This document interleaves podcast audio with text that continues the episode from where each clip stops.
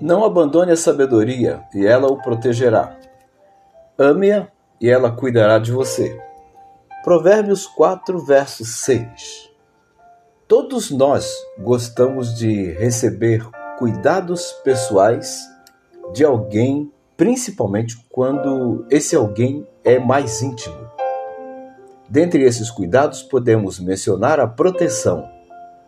Nada é mais gratificante do que saber que temos alguém pronto para nos defender e para nos proteger, não é verdade? Isso é mais presente no relacionamento familiar.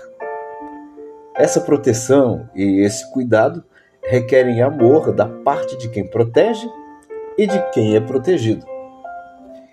É por isso que a palavra de Deus diz que devemos amar a sabedoria divina.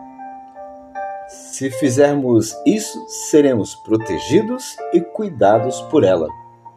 E como se manifesta essa proteção? Quem ama a sabedoria é coberto de honras, anda nos caminhos da verdade, não tropeça e descobre o verdadeiro sentido da vida.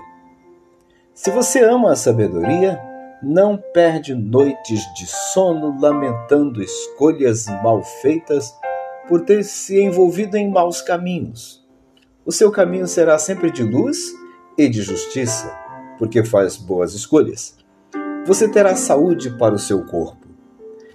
Somos recomendados a ouvir os conselhos da sabedoria. Ouça com atenção os meus conselhos. Esteja sempre pronto para escutar as minhas instruções. Provérbios 4, 20. A principal recomendação da sabedoria é cuidar bem do coração. Acima de tudo, meu filho, cuide bem do seu coração, porque dele depende toda a sua vida. Provérbios 4, 23. Parece claro então que devemos cuidar bem dos nossos sentimentos e das nossas emoções, porque isso garante uma boa qualidade de vida. Você gosta de ser protegido ou protegida bem cuidado ou bem cuidada, saiba que você é o maior responsável, a maior responsável por isso em sua vida.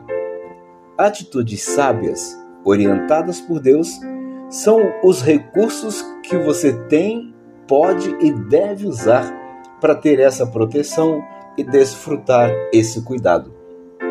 O conselho da palavra de Deus para mim e para você é: meu ensino é bom e verdadeiro. Por isso, não se desvie dele. Provérbios 4, verso 3. Deus abençoe você, sua família, sua saúde, o seu trabalho, o seu dia.